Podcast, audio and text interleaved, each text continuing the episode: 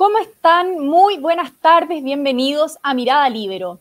Esta mañana el presidente Gabriel Boric aceptó la renuncia de la ministra secretaria general de la presidencia, Analia Uriarte, que se encontraba con licencia médica y designó en su lugar al ex titular del Senado, Álvaro Elizalde. Este ajuste ministerial se produce cuando se empiezan a discutir una serie de proyectos en el Congreso, donde nuevamente será puesta a prueba la coalición gobernante. Y para conversar sobre la llegada de Elizalde al comité político y sobre los desafíos que va a tener que enfrentar, estamos con el analista político de la UBD, Gonzalo Miller. Gonzalo, buenas tardes, ¿cómo estás? Buenas tardes, Pía, un gusto estar aquí en La Mirada Libero. Muchas gracias, pues. Eh, bueno, los primeros meses del año han sido duros para el gobierno y en particular para los ministros del comité político que han debido blindar al presidente Boric ante algunos escenarios adversos. ¿En qué posición llega Álvaro Elizalde al gabinete del presidente Boric? Sobre todo considerando el rol que cumplió en el acuerdo eh, por un nuevo proceso constitucional tras el plebiscito. Yo creo que primero eh, la salida, ¿no? La salida de Analia Uriarte eh, de alguna manera descoloca al presidente Boric su diseño. Recuerdo que hace poco más de un mes hizo un cambio de gabinete, ¿no? Buscando una nueva etapa, un nuevo diseño. Y resulta que lamentamos mucho, sí, por lo menos eh, la enfermedad, ¿no? Porque es por enfermedad la salida de Analia Uriarte, esperamos que se recupere y que recubre la salud. Ella, eh, las últimas tres semanas estaba fuera del Congreso, eso estaba afectando la gestión. La verdad, no sé qué tanto, ¿por qué? Porque el desorden sería injusto atribuírselo a la ausencia de la ministra, las derrotas del gobierno en materia legislativa, ¿no? Eh, yo creo que hay, hay algo mucho más profundo, hay una grieta ¿no? Entre dos miradas en temas de seguridad, la mirada más de izquierda de eh, dignidad y una mirada más socialdemócrata en el caso del socialismo democrático. Pero, pero más allá de esta salida por enfermedad, la llegada del presidente del Senado eh, habla un poco de la necesidad del gobierno de equilibrar las fuerzas.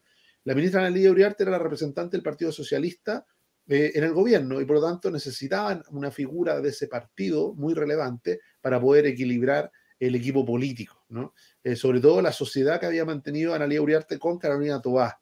Eh, ese es el rol al que llega eh, Álvaro Elizalde, pero en una posición distinta, ¿ah?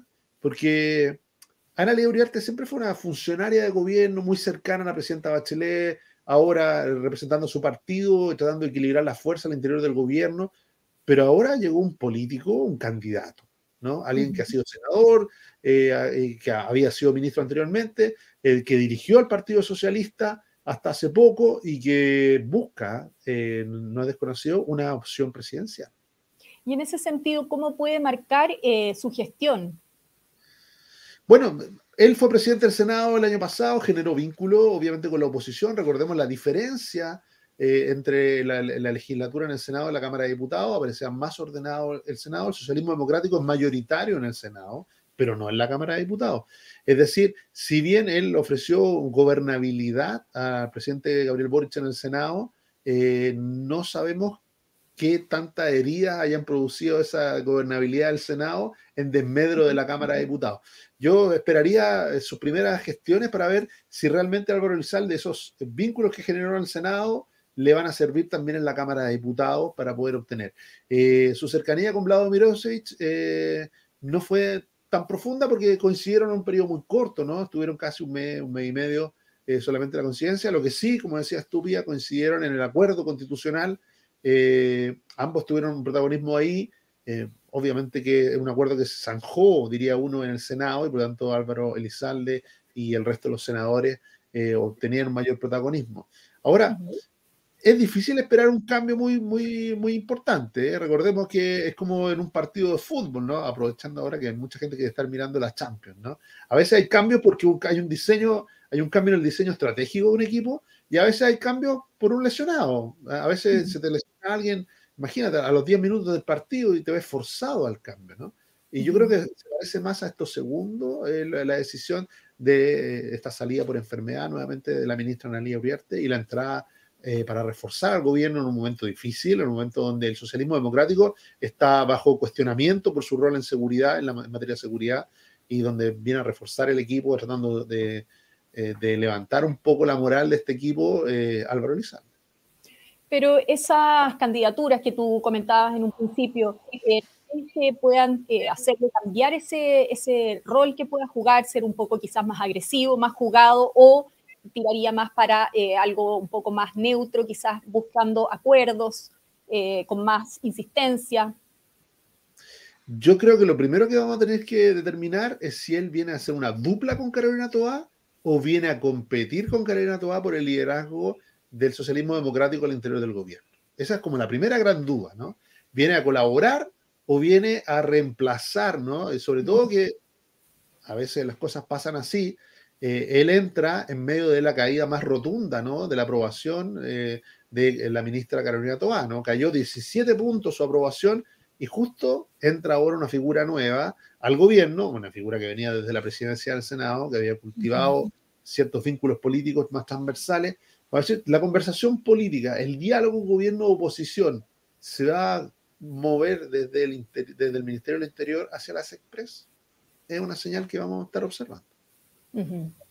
Ahora estamos a dos semanas, o sí, dos o tres semanas de la elección de consejeros constitucionales una elección en la que el gobierno quizás ha, mantenido cierta distancia. ¿Qué análisis se puede hacer de la llegada de Elizalde en este momento?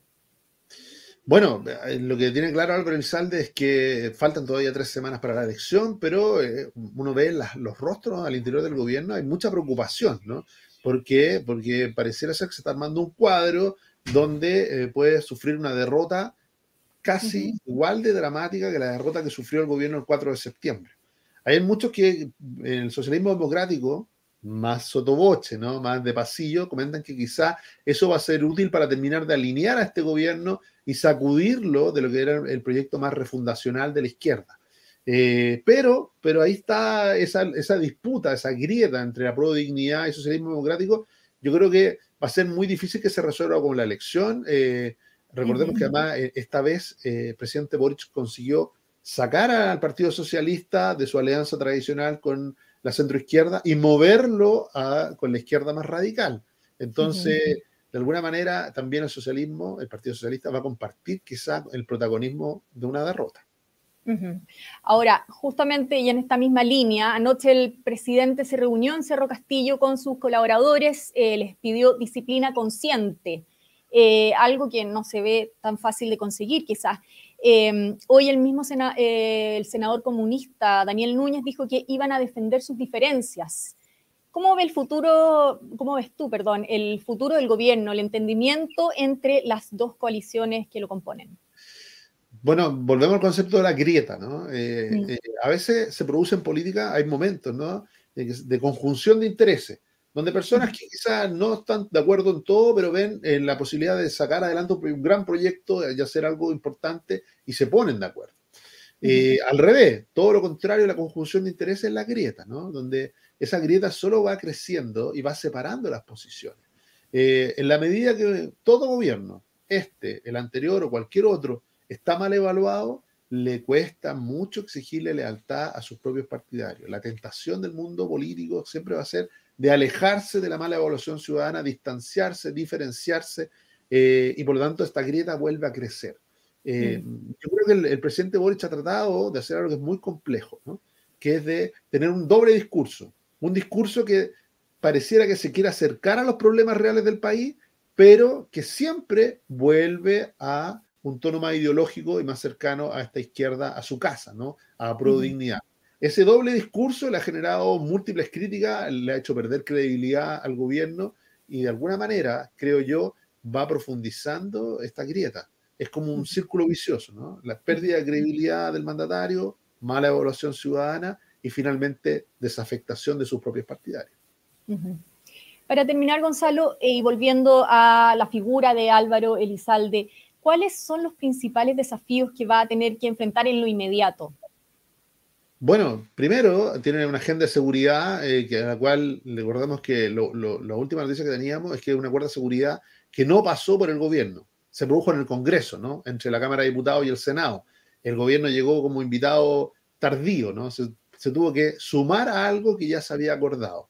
Esa pérdida de protagonismo en una, en, una de las urgencias sociales y en una de las preocupaciones más importantes para los chilenos, eh, obviamente que le significa al gobierno un, mal momento también eh, respecto del control de agenda y respecto de la preocupación o desarrollo de políticas públicas en un tema tan importante como el de la seguridad.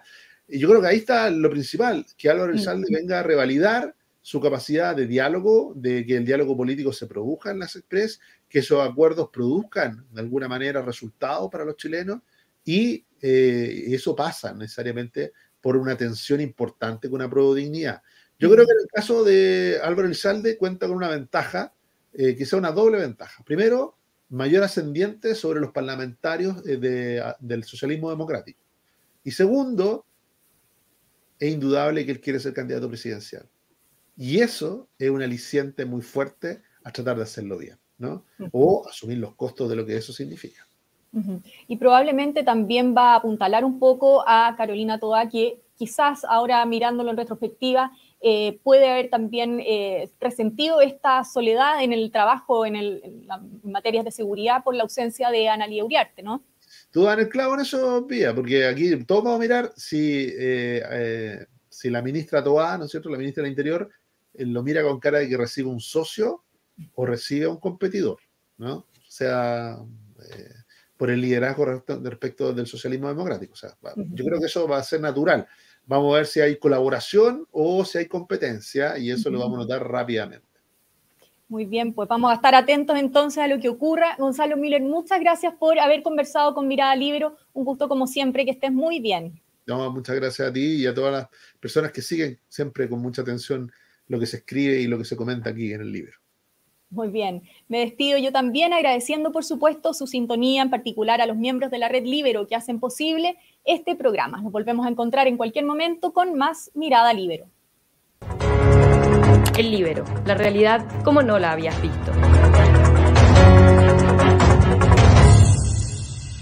Haz que estos contenidos lleguen más lejos haciéndote miembro de la red Libero.